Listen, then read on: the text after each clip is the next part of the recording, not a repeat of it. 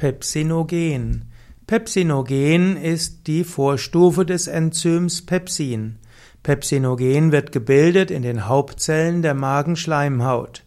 Pepsinogen wird dann in der Magensäure umgewandelt in Pepsin und Pepsin ist wichtig für die Eiweißverdauung. Es gibt zwei verschiedene Varianten von Pepsinogen im Magen. Da gibt es Pepsinogen A und Pepsinogen C.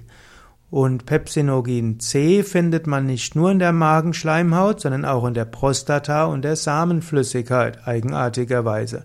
Aber Pepsinogen A ist eben in der Magenschleimhaut.